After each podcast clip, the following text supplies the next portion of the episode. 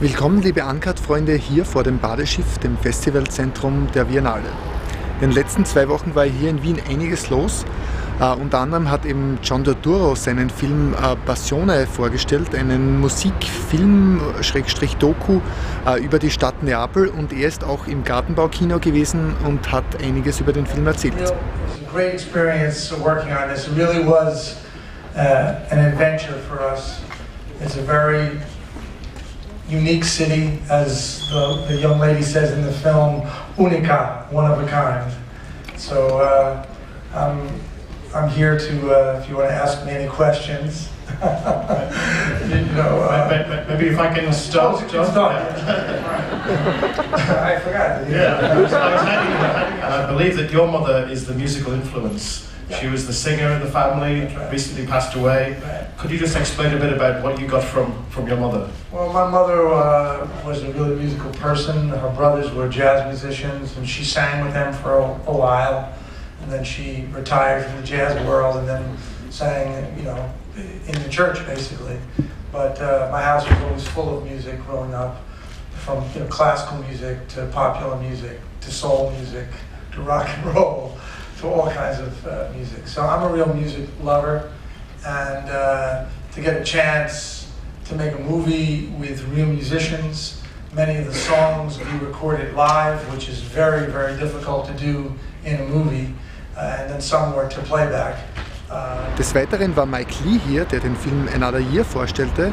Nach Cannes und Sarajevo ist der Film jetzt auch in Wien hier zu sehen und auch er ist hier im Kino gewesen Dabei wurde er gefragt, ob die Dreharbeiten zum Film wirklich ein Jahr gedauert haben. I, I love this question, which I've been asked before. Uh, the idea that, that in this world we would have enough money yeah. to shoot for, for, yeah. for, a whole year. We find it's very funny, yeah. very funny, this idea. It's very romantic.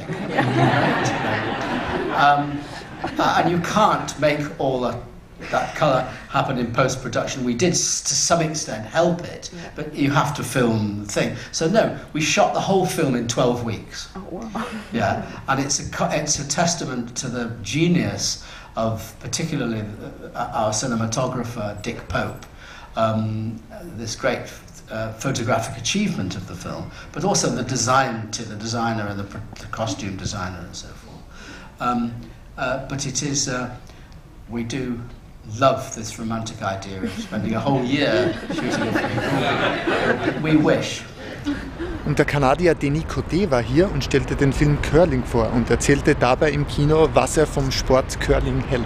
But the thing is, this sport is extremely popular in English part of Canada, Scotland, Nordic countries, you know, Norway, Sweden. But French Canada, we really laugh at that sport because, and most people on earth. I was just in Brazil and people discovered that sport during the last Olympics and they're like, really? so for us, we, we laugh at this sport, so the fact that this guy is interested in the most boring sport imaginable for me was a little ironic, you know. So that's why, and then I used the title curling because it's the only time in the film he's interested in something. So I know it's ironic that it's so boring, but the title for me is a bit positive or luminous because it's the only time there's something in his eyes and he's interested in something.